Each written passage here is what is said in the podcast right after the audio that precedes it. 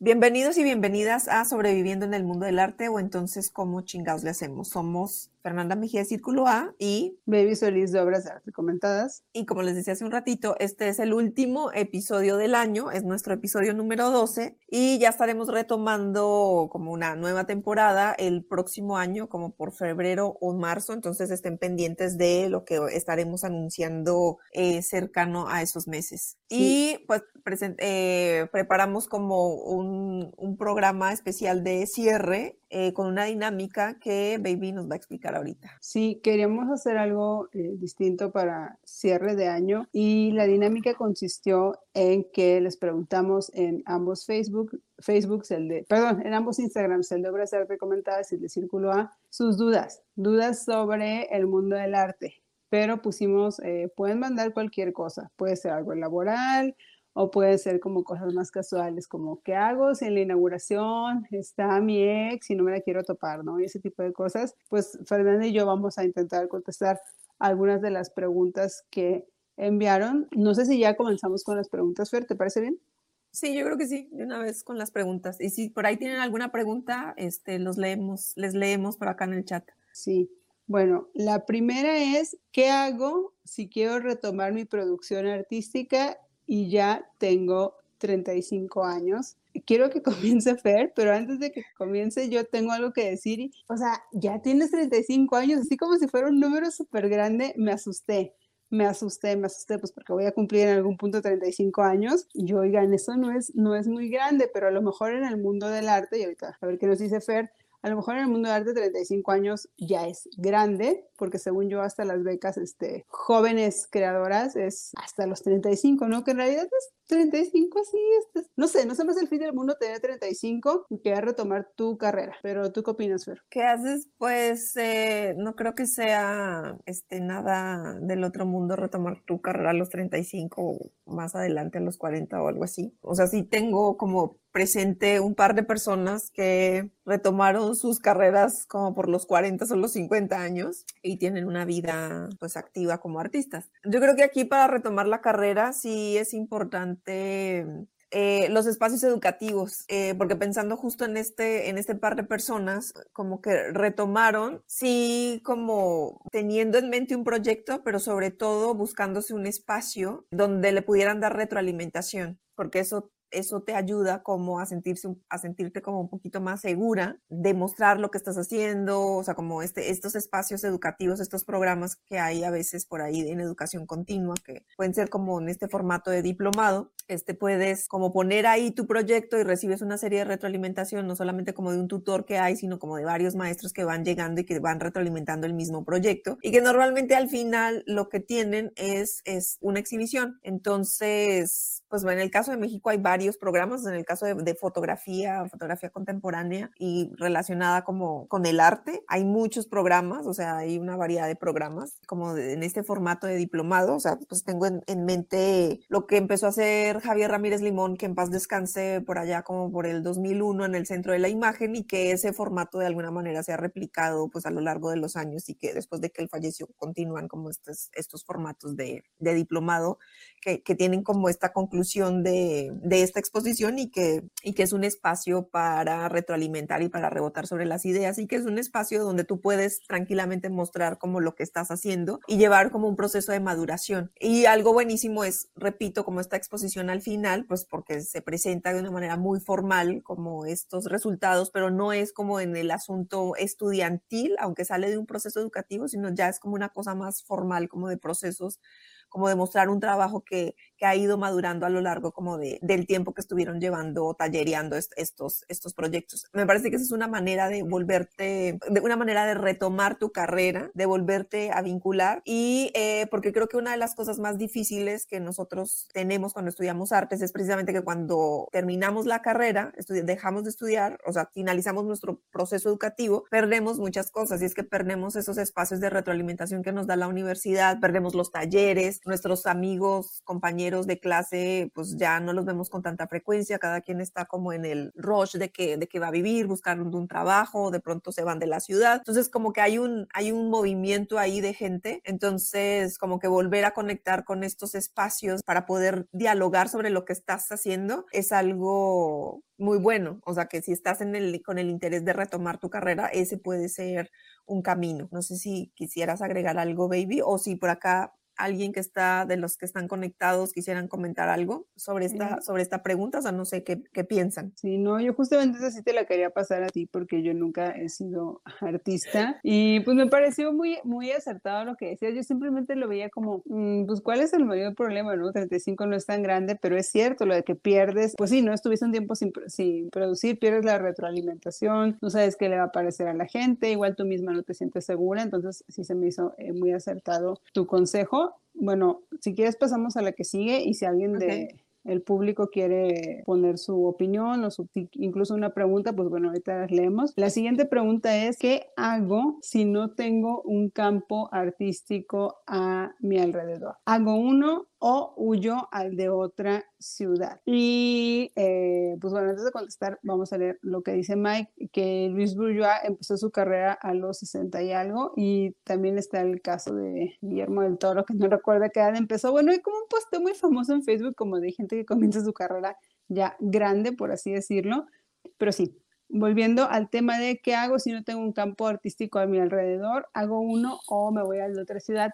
Pues yo siento que es difícil eh, contestarle a alguien como qué hacer con su propia vida y también creo que no hay una respuesta este, correcta, pero sí hay que pensar bien en, qué implica cada una de las situaciones. Eh, mucha gente se viene a la Ciudad de México, sobre todo artistas, ¿no? Porque está la idea de que, bueno, es que es una escena más grande, más formada y no sé qué, y sí, es cierto, pero eh, por lo mismo también destacar siento que puede ser este, como que a veces pensamos es mucho más fácil, ¿no? Porque ya está pero también está la otra cara de, bueno, es que también es mucho más difícil, pues porque hay muchos más artistas, ¿no? Dedicándose a lo mismo. Entonces, o sea, yo no descartaría esa opción, pero nada como si tomar en cuenta, o sea, no idealizarlo, ¿no? No como fantasear con que llegas a otra ciudad y porque la ciudad es más grande, automáticamente se te dan oportunidades, ¿no? Automáticamente vas a tener exposiciones, igual va a tener que ser este, trabajar y buscarlas y presentar tu trabajo y hacer todo eso, ¿no? Y a mí esta opción, la de hacer un propio campo artístico o generar tu actividades,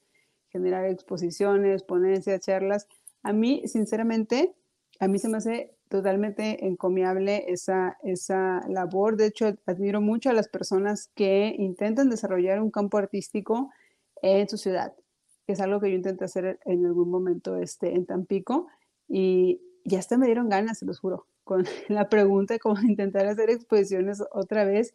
Verdaderamente yo creo, o sea, no le diría a esta persona, tienes que hacer eso, pero a mí sí se me hace algo este, muy admirable, eh, como comenzar a, ok, bueno, no hay clases, no tenemos esto, no tenemos el otro, como organizar proyectos, bueno, vamos a traer a maestros, a lo mejor si aquí no hay como suficientes este, universidades o lugares donde la gente se puede formar, pues bueno, vamos a traer a maestros afuera o vamos a gestionar exposiciones con artistas de otras ciudades, porque eso pasa mucho en las ciudades pequeñas, que nada más exhibe gente local y pues como no hay museos y no hay como una vida cultural tan activa, pues no te empapas de qué está sucediendo en el mundo del arte en global. Entonces, eh, a mí esa opción me gusta mucho. Diría que no hay una respuesta correcta, o sea, las dos me parecen bien, nada más hay que pensar como las consecuencias de cada uno y lo que implica cada uno, pero yo sí considero súper valioso a la gente que no se va, sino que intenta desarrollar algo en su propia ciudad. Pero no sé tú, Fer, ¿qué opinas? Pues yo creo que es, pues creo que eso dependerá del momento de tu vida en el que te encuentres, ¿no? Porque si eres como alguien joven que, pues que tiene ganas de hacer cosas y también está como en un proceso como de formación todavía o, o que quiere encontrar colegas con los cuales dialogar y si no hay una escena artística en el lugar donde estás, pues sí te vas a tener que ir, o sea, porque es lo que quieres, ¿no? Entonces, este, pues como que quedarte ahí en ese momento a picar piedra cuando, digamos que, sobre todo si eres artista y quieres dialogar con otras personas, pues digamos que se complica, aunque, diga, ahorita en esta época con el Internet, Justo en este momento yo estoy en Monterrey, tú estás en Ciudad de México y podemos hacer esto, pues se pueden establecer como diálogos, ¿no? Y puedes hacer un montón de cosas eh, digitalmente, remotas, etcétera. Este, conocer gente, generar proyectos, pero pues viajar es una opción, o sea, puede ser no necesariamente te tienes que ir a vivir a tal ciudad, o sea, este, se pueden hacer como muchas cosas, o sea, como viajar para conocer la escena, o sea, ir a ver los museos, eh, participar en concursos, ¿no? O sea, que te permitan salir del lugar donde te encuentras, no sé, hay concursos que son de carácter nacional, que, que implican una exposición, entonces pues, como que si te seleccionan y vas, ¿no? También como que conoces gente y ya dependiendo como del, del, del interés que tú tengas de, en la gestión, porque pues quedarte en el, en el lugar donde naciste y donde creciste y hacer una escena, pues implica que, eh, pues que camines el camino de la gestión cultural y que tengas que hacer una serie de cosas, este, desde negociar con las autoridades locales, municipales, ¿no? De ver qué, qué recursos consigues para que las cosas sean, puedas hacerlas sin que todo tenga que ser de pronto salga de tu bolsillo o ver de qué manera haces o proyectos que puedes realizar que no siempre se tienen que hacer, este, no sé, no tienes que hacer una galería, ni una casa de la cultura, ni nada de eso. O sea, de pronto pueden ser proyectos muy puntuales donde llegan artistas a hacer cierto tipo de actividades, una residencia artística, no sé, tocando algún tema importante, pero pues, pero sí entiendo el dolor que implica que en el lugar donde tú estás no haya una escena. O sea, si, si uno de los impulsos va a ser salir a buscar una, o sea, encontrarte con una, porque pues lo que quieres también es, sí es la posibilidad de exponer, pero también la posibilidad de encontrarte con otros artistas y poder platicar con ellos y poder hablar de tu obra y hablar de sus obras y, y de ver cómo entienden el arte o cómo lo están viendo o cómo se están produciendo las cosas, ¿no? Entonces es como complejo, pero pueden funcionar como esas dos, esas dos situaciones se pueden dar en diferentes momentos de la vida, o sea, un momento en el que es necesario salir y momentos en los que es importante regresar o quedarse y construir en ese momento. Eh, pasamos a otra pregunta. A mí esta pregunta se me hizo muy extraña, por eso la seleccioné. Les juro que esto jamás lo había escuchado. Alguien leyó mi tesis y me dijo que a pesar de que mi obra era buena, no soy artista porque no tengo expos individuales. Les juro que yo nunca, no sé ustedes, no sé tu Fer, si habían escuchado eso de que no eres artista si no tienes expos individuales. Y bueno, la pregunta es, ¿soy o no artista sin esto? Es ridículo, o sea, como que no eres artista porque no tienes exposiciones individuales, o sea, pues todavía no ha llegado a esa exposición individual, pero pues por supuesto que eres un artista, o sea, ¿cómo vas a participar en las exposiciones colectivas sin creerte, sin, sin, sin estar en la posición de ser artista, sin que la persona, sin que te incluyan en la exposición colectiva, sin que los demás crean que eres un artista? O sea, o sea, la persona que le dijo eso está, pero no sé en qué planeta. Pues claro que es un artista. Además, independientemente de si, si hayas hecho exposiciones o no, creo que el primer paso es que tú te digas a ti mismo, a ti misma, que eres artista. O si no, ¿cuál es el sentido de salir a buscar, a o sea, cuál es el sentido también como de producir estas obras y que y que aparezcas en estos circuitos. O sea, tú puedes tener ahí todos tus conflictos existenciales de si nombrarte o no nombrarte artista, bla, bla, bla, pero para efectos prácticos, para salir, este, para mostrar tu obra, ya sean exposiciones colectivas o individuales, pues tú asumes la posición de artista y los demás te ven como artista. O sea, no es como, como que, o sea, además habría que ver en qué exposiciones colectivas participaste. Una exposición colectiva como, como, no sé, de estudiantes, de todos modos, o sea, está, está, está claro que estas personas van hacia, hacia ese camino, ¿no? Entonces, como que no entiendo cuál es el, el propósito de decir que no, que alguien no es artista porque no ha hecho una exposición individual, más allá de sabotear, de hacer un comentario completamente fuera de lugar y este un poco como malintencionado, no sé, o sea, o, o no sé, no sé, pienso como de, de mellar el espíritu de la otra persona, o sea, no sé si, no, no entiendo ese, no sé tú qué piensas, maybe. Sí, pero es que estaba bien rara la pregunta. O sea, que, o sea ¿quién, ¿quién hace este comentario? A mí me preocupa que haya sido una figura de autoridad porque leyó su tesis, ¿no? O sea, y aparte le dice, tu obra es buena, o sea... Pero no, no eres artista porque no tienes una, una exposición individual, o, o, sea, es como ridículo. Pues sí. tu obra es buena, ve por una exposición individual porque esta obra, este, está increíble para que sea un, para que tengas una exposición individual, o sea, como que en vez de, echar la mano, de dar ánimos, este, baja. Aquí dice Miguel, el espíritu de propuesto de los colegas. No, es un comentario muy malo. Y ahorita que decía este Fer, que pues, el primer paso es que tú sepas que eres artista, hay algo que a mí que me toca leer mucha gente joven, siempre salen con una cosa que, o sea, yo no lo entiendo, síndrome de la impostora.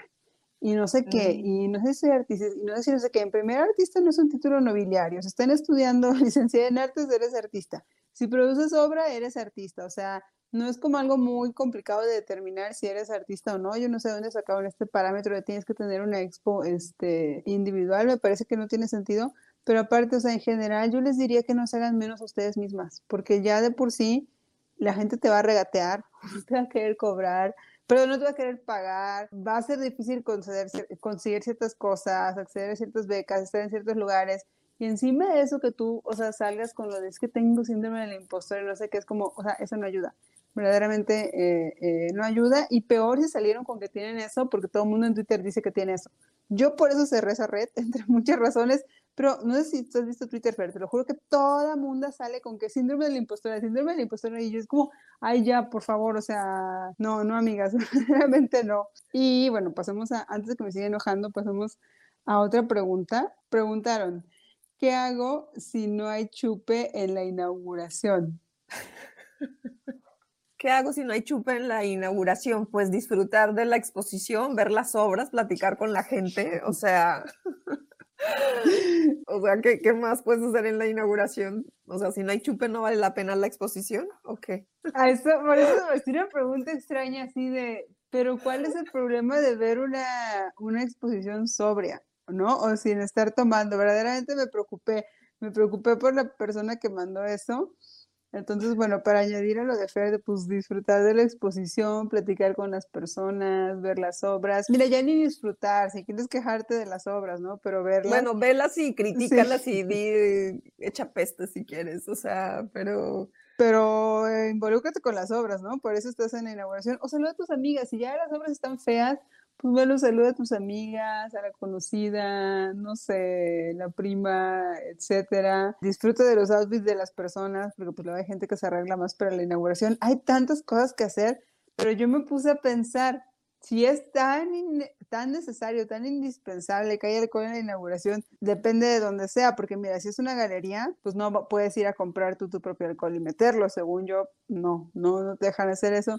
Pero bueno, pues si es el espacio sugestivo, ¿Tú ves mal ah, eso, pues Fer? Como que la persona vaya y pues ya compre su alcohol y, ya. Pues no, no lo sé, es un espacio autogestivo, no veo mal que llegue con su, con su propio alcohol, su cerveza o lo que sea que quiera y comparta si quiere, o sea, puede compartir, de hecho no hay chupa en la inauguración, puede ir y comprar unas chelas y compartirlas, vaya, si es un espacio autogestivo, le echa la mano ahí a los colegas, o sea, como para que la inauguración pueda estar un poco más amena, no sé, digo, porque es un esfuerzo muy grande todo lo que se hacen desde los espacios autogestivos, pues si quiere colaborar este, llevándolo la chela, la cerveza, pues qué bueno, ¿no? O sea, también eso puede hacer.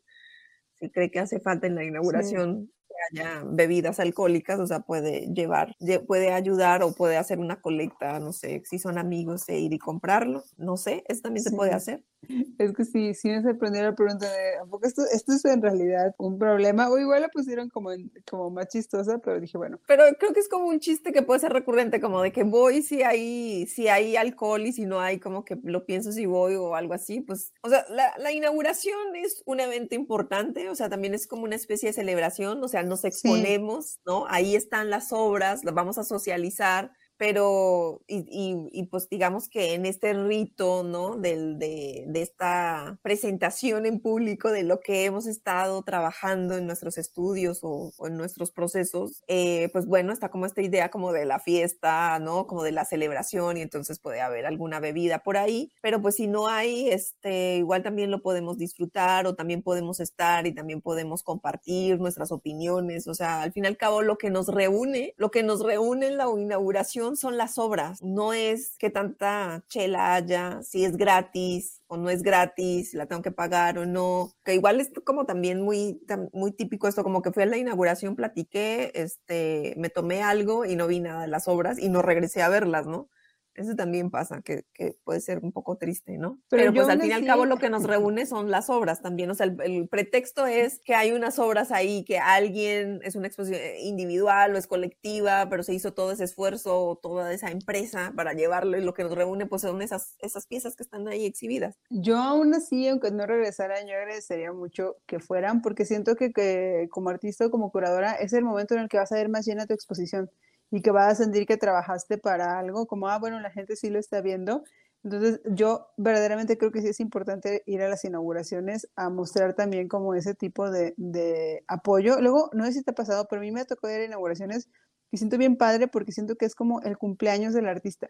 ¿no? Me acuerdo mucho de la de Andrea Villalón, o sea, yo sentí bien padre así como están tus amigas de la prepa, tus amigas de no sé dónde, no sé, hasta sentí bonito así de como, ah, pues toda la gente a la que eh, le interesa tu obra o no, pues mínimo esté aquí, esté aquí apoyándote. También se siente padre, este, también, pues sobre todo los trabajos que son muy en solitario, como por ejemplo, este, mi trabajo es totalmente solitario. Eh, artista, me imagino que también, si trabajas como en estudio, estás, ajá, o sea, siento que sí es padre ir a las inauguraciones y, y mejor todavía regresar otro día y a ver las, las obras con calma. Bueno, pasamos a otra pregunta.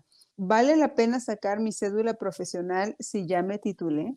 Sí, te lo respondo yo así, sí, es un trámite que hay que hacer y que tú no sabes en qué momento de la vida te lo van a pedir. Básicamente son, te lo piden para cosas de trabajo. Si vas a trabajar como docente, te piden la cédula profesional y si no la sacaste porque te dio flojera hacer el trámite, te vas a arrepentir el momento en que te la estén pidiendo porque eso no se hace de un día para otro. Bueno, ahorita la que es de, la que, la que pagas con tu fiel y que tienes que tramitarla con tu fiel es muy rápida porque es digital pero antes tardabas mucho, mucho tiempo. Pero mi, mi respuesta es sí, no sabes en qué momento lo vas a usar, de verdad.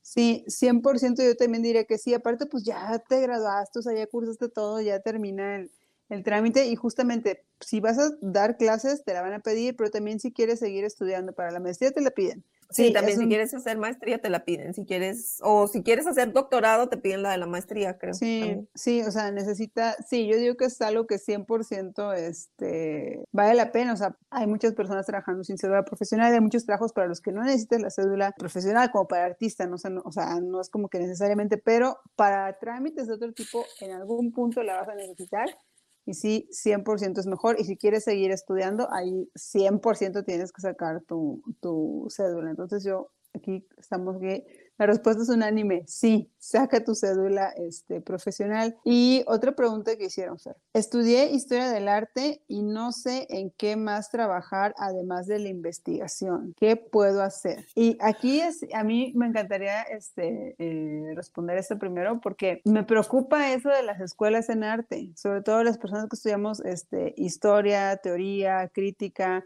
como toda esa parte que no es este, producción de obras de arte, eso sí es bien triste, que te, o sea, verdaderamente no te dicen cuál es tu campo laboral y tú solita, que es lo que platicamos en el otro amigo, como que tú solita vas concluyendo que lo único que puedes hacer es ser investigadora o dar clases, que es muy curioso, ¿no? Pues en realidad no estás estudiando docencia, pero vas a terminar estudiando clases que es como muy encomendable, está muy chido, etc pero sí es curioso como que no te planteen como qué otras cosas puede hacer una historiadora. Eh, a mí se me ocurren tantas cosas que puede hacer una, una historiadora y de hecho son cosas que a mí me encantaría hacer si tuvieras más tiempo o asociarme con alguien que lo pudiera hacer y yo se lo vendo en ODAC. Por ejemplo, algo súper necesario. Las artistas verdaderamente tienen unos portafolios muy, muy malos y tú como historiadora puedes hacer eso de, oye, te reviso tu, tu portafolio, hago una curaduría de tu obra, te escribo un texto, te puedo hacer una entrevista, porque tú necesitas todas esas cosas para este, presentar, ¿no? Para cuando vas a presentar tu, tu trabajo o aplicas algo. Entonces yo diría, pues mira, le puedes ofrecer ese servicio a las artistas, como eh, hago un texto sobre tu obra, te reviso tu obra, te pongo en orden tu portafolio. Otra cosa que pueden hacer las historiadoras en las colecciones, ayudar a catalogar obra. Eso también es un servicio este, eh, bien necesario ahora que he conocido como a, a, algunas coleccionistas o incluso algunas que son coleccionistas y todavía no saben que son este, coleccionistas, simplemente como, ah, pues que tengo obras, ¿no? Puedes ayudarle a, dar, a darle un, este, un sentido o una lectura a estas colecciones. Quiero pensar qué otra cosa puede hacer es, bueno, es que revisión de portafolio, es que ya nada más por revisión de portafolio, yo digo, esta es una oportunidad. Otra cosa, si tuvieras como un poco de, de conocimientos, eh, ni siquiera profesionales de redes sociales, nada más de cómo funciona Internet, por ser una usuaria asidua, le puedes ayudar a los artistas a llevar sus redes. Que hay artistas que tienen redes muy, muy malas. Y aquí un paréntesis, Miguel tiene redes chidas. He visto sus TikToks y digo, o sea, o sea, como, y sus reels como un artista que entiende que tiene que estar haciendo eso. Les puede hacer el guion incluso para sus, para sus este, publicaciones, o sea, los copies para sus publicaciones. ¿Qué otra cosa puede ser una historiadora de arte? No sé, Fer. ¿Qué te, pues, te ocurre que podría ser? Puede trabajar en divulgación. Yo, yo creo que sí, hay, sí es un trabajo de docencia y es un trabajo pedagógico, o sea, acercar más gente al arte es algo que también puede hacer una historiadora del arte. O sea, puede trabajar en un museo, este, o sea, porque dice, aparte de investigar, aparte de la investigación, puede trabajar en un museo, puede trabajar en una galería comercial, puede trabajar en el estudio de un artista este, puede tener sus propios proyectos curatoriales, sus propios proyectos de divulgación, sus propios proyectos educativos. O sea, el asunto es que se permita hacer cosas, ¿no? O sea, ya tuvo esta formación en historia del arte, es como, pues, ¿qué cosas quiere hacer, no? O sea, como que también es un poco, un poco por ahí, o sea, ¿qué se te antoja hacer? Más allá de, o sea, pero sí, puede trabajar en una colección, en un museo, en una secretaría de cultura, o sea, puede trabajar como en muchos lugares, ¿no? Obviamente que tiene que, donde el campo que ha ido desarrollando, pues se va a tocar con otras cosas y este, va a ir aprendiendo muchas más cosas sobre la marcha. ¿Sabes? También otra que a mí se me haría chido hacer, eh, ya ven que muchas empresas que necesitan certificarse como socialmente responsables, incluso como ofrecerles un programa de cursos para, mira, yo le puedo dar clases de historia del arte a, las, a tus trabajadoras, ¿no? O incluso como a las hijas de las trabajadoras, o sea, Siento que sí se pueden proponer este, muchas cosas, pero bueno, son proyectos que tienen que estar este, bien planteados, bien redactados, pero 100% el que yo haría, o espero hacer, sería revisar portafolios de artistas. 100%, o sea, hay muchos artistas. Piensen toda la gente que está estudiando producción artística y en serio, no tienen como alguien que les dé ese servicio de, bueno, yo te selecciono las obras y te hago el... Textos de sala. El texto, sí, sí, sí. O, o, no solo de sala, incluso para las páginas web de las artistas. Sí, también. Sí, sí, porque de sala pues es como implica el, museo, pero en serio hay muchos artistas que necesitan los servicios de una historia del arte y además todas las instituciones ¿no? que estuvimos este, mencionando. Pero sí, también a veces los artistas que generan sus propios proyectos, sus propios proyectos expositivos, a veces que no tienen un curador o una curadora como tal, a veces necesitan a alguien que les ayude a estructurar el texto de sala, o sea, como que ya gestioné la exposición, ya hice todo y entonces también voy a escribir el texto, entonces como que tener una persona que les ayude con la escritura del texto o escriba el texto pues, estaría bien también, o sea, pensando como en eso del, pero sí, hay muchas cosas que, que, se pueden hacer. Miguel dice representar artistas. Sí, eso está interesante. De hecho, justo hoy me la estaba planteando esa de representar. Según yo, en arte no tenemos tal cual la figura de manager de artista, tenemos manager de estudio, pero pues no todos los artistas tienen este, no todos los artistas tienen estudio y curadora no es exactamente quien te maneja y la galería no. necesariamente te maneja, pero sí así como una persona de trabajo uno a uno, te voy a conseguir las entrevistas, así estas relaciones públicas. Ah, pues mira, también podrían hacer hasta algo de relaciones públicas en historia del arte porque tienes otra perspectiva, es que no es nada más como la, la publicitaria o la de mercadotecnia, es como pues tienes todo el bagaje de, de eh, artístico. Y representar artistas también es una figura interesante que no se ha desarrollado en México y sería muy chido.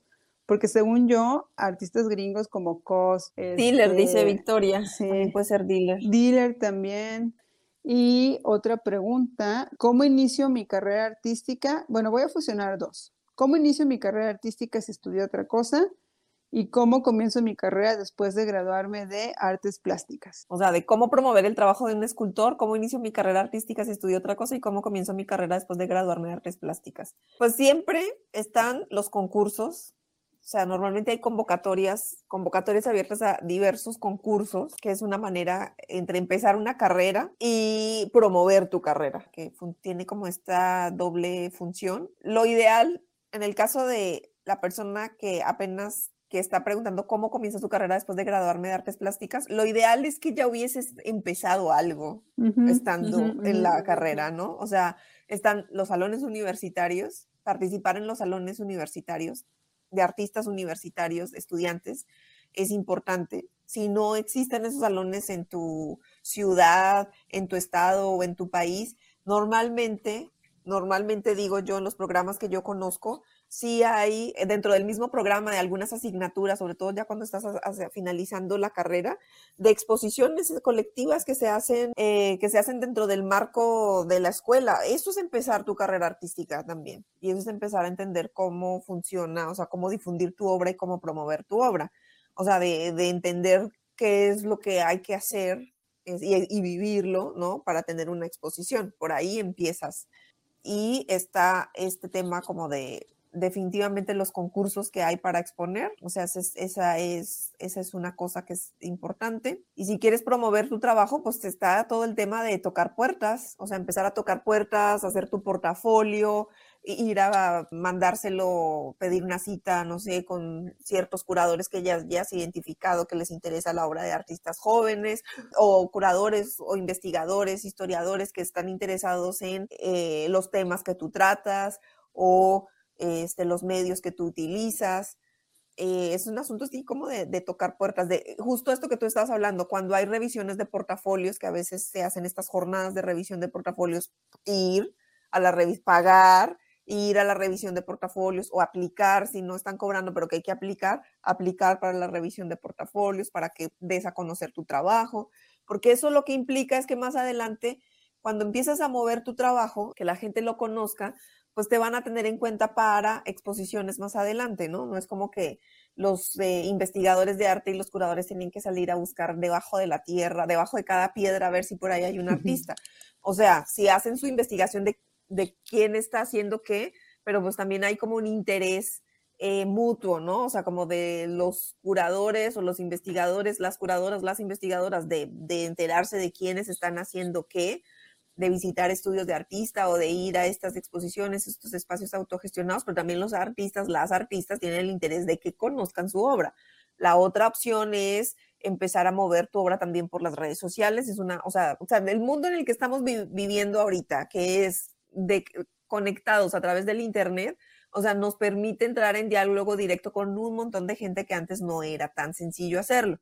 Entonces, pues es aprovechar todos esos recursos que tenemos a la mano, o sea, hacer tu página web, ¿no? Tener tus redes sociales bien, bien establecidas, mostrando tu trabajo, eh, participando en convocatorias, identificando cuáles son estos espacios autogestionados de tu ciudad y viendo ahí a ver cómo, con quién está ahí, qué están haciendo, cómo puedes participar. Creo que todas esas cosas son, son importantes. Y ahora la otra, ¿cómo inicio mi carrera artística si estudié otra cosa? Pues ahí también hay un asunto que tiene que ver con formación. O sea, hay muchas cosas que hay, o sea, habría que ver qué, qué fue lo que estudiaste, pero hay como la transdisciplina es algo que está ahí presente. Pueden haber incluso relaciones entre lo, aunque hayas estudiado otra cosa, entre eso que estudiaste y el arte. Y están también estos programas que decía al inicio yo del, programa de formación, que son estos diplomados, donde también ahí puedes llegar como a plantear lo que tú estás haciendo, ¿no? Si, si vienes como de otro lado. Totalmente de acuerdo con lo que dijo Fer, pero yo iba a decir lo mismo. Eh, la pregunta no es cómo inicio mi carrera después de graduarme, es como ya desde que estás estudiando tienes que estar viendo solamente quería este, añadir este, dos cosas. Segundo, absolutamente todo lo que dijo Fer. Eh, que no piensen como, ay, nadie va a pelar mi obra, nadie le interesa, no sé qué. Literalmente, las curadoras, las investigadoras, las divulgadoras nos dedicamos a hablar de la obra de otra gente. Y todo el tiempo para producir tu exposición, pues tienes que estar viendo obras de otras personas. Para hacer divulgación, tienes que estar viendo obras de otras personas. Para hacer investigación, tienes que estar viendo obras de otras personas. Si eres galerista, quieres estar totalmente enterándote de qué es lo que se está, qué es lo que se está produciendo, ¿no?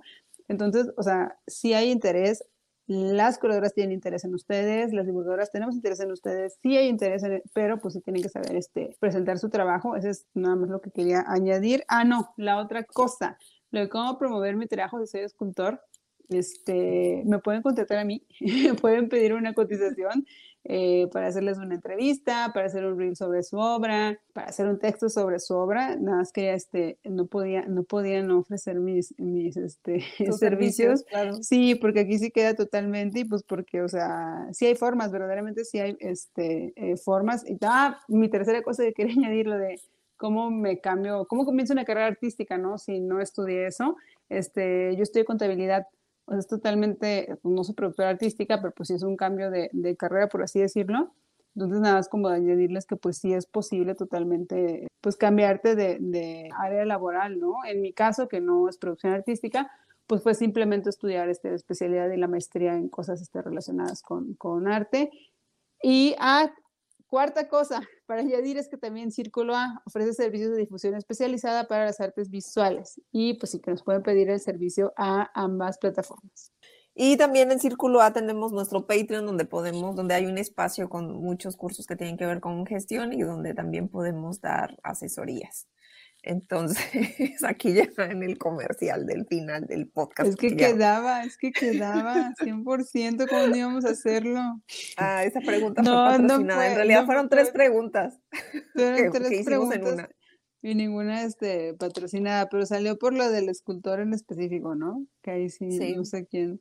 Bueno, pues quiero agradecer a quienes están en vivo en este momento. Victoria, Miguel, Victoria, eh, ahí tenemos dos victorias que están en vivo en ese momento. Cas también. Eh, y por ahí había visto a alguien antes que estaba por ahí conectado y ya se fue. Este, pues muchas gracias por estar aquí con nosotras en este en vivo. Pues nos pueden seguir en nuestros perfiles en Facebook, eh, el de Círculo A, en Facebook y en Instagram, Círculo A, así nos encuentran. Y Baby, tus redes sociales. Mis redes sociales son eh, obras de arte comentadas en Facebook, Instagram, TikTok y Twitter. Y pues a todos nuestros Patreons, tanto los de Círculo A como los de Obras de Arte Comentadas, pues muchísimas gracias, porque gracias a ustedes estos episodios que grabamos este, pueden ser también de acceso libre en Spotify, Google Podcast, Apple Podcast y hay otras plataformas de streaming donde también se encuentra alojado esto. Y bueno, este podcast obviamente eh, fue grabado en vivo con un mes de anticipación a que sea liberado eh, en estas redes. Y nosotros desde Círculo A queremos agradecer especialmente a nuestro Patreon consentido, Gabriel Sánchez Viveros, porque también él hace que esto todavía sea más posible. Y pues suscríbanse, eh, una invitación muy grande a que se suscriban a nuestros Patreons, tanto el de Obras de Arte Comentadas como el de Círculo A, porque eso hará posible que sigamos haciendo este tipo de programas. No sé si quieras decir algo, baby, para el final. No, eh, pues muchas gracias a todas las que estuvieron. Y, ah, también díganos si les gustó este episodio de puras preguntas. A mí me gustó. O sea, hasta si quisiera, yo repetiría. Está chido. Miguel dice que, a él le gustó. Muy bien, gracias, Miguel. Sí, sí, luego lo deberíamos de repetir, pero sí, pues nada más eso, muchas gracias a, a todas y gracias por su paciencia. Bueno, pues nos estaremos viendo el próximo año en nuevos episodios del podcast Sobreviviendo en el Mundo del Arte. Bye, gracias a todas. Adiós.